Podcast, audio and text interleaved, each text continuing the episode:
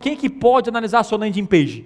Pessoas comuns. Tiago, analisa minha landing page aqui, porque tu entende, tal, tal. Sim, eu posso lá olhar. Mas, cara, se você pegar a sua landing page e eu coloquei o meu pai, o público do Aprenda Piano e do Conversão Extrema, cara, eu botei, a minha página mudou totalmente. Porque eu falava assim, ó, treinamento de tráfego e conversão.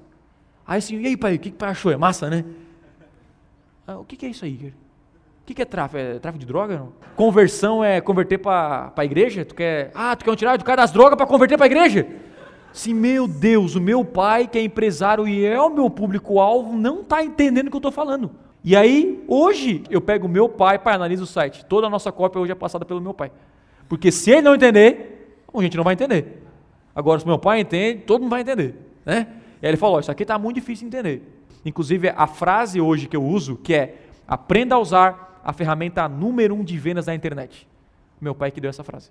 Ele falou: Google não é uma ferramenta? É. É, é uma ferramenta tal. Pô, ela, qual é a maior que o Google? Eu falei: Não, o Google é o maior de todos.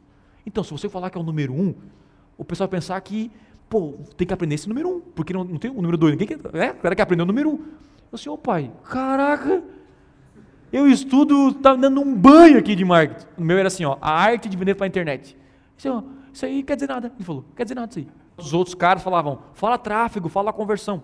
Enche o ego, né? Nossa, o curso de teclado. Não, é aquela frase que vai instigar o cara a comprar o produto. Gente, frase bonita não vende.